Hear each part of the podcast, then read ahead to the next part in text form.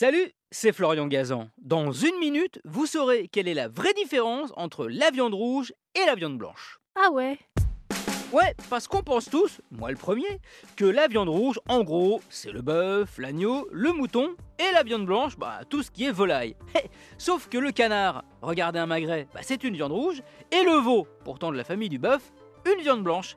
En fait, c'est juste parce que la différence entre la viande rouge et la viande blanche n'a rien à voir avec l'animal dont elle provient. Ah ouais? Non, ce qui fait la différence, c'est de quel muscle elle vient, puisque la viande, bah, c'est du tissu musculaire.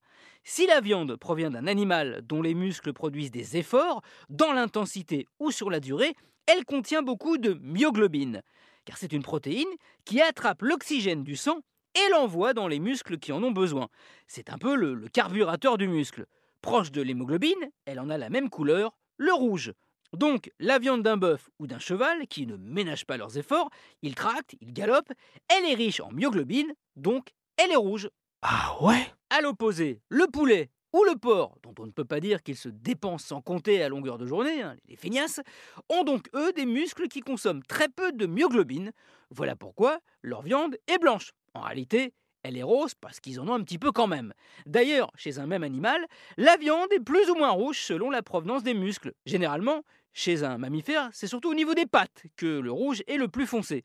Chez l'homme, qui est aussi un animal, je vous rappelle, la couleur des muscles va dépendre par exemple du sport qu'il pratique.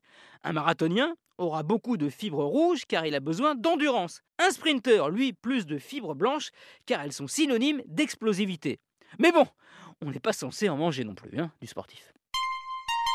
Merci d'avoir écouté cet épisode de Huawei, même si vous êtes vegan.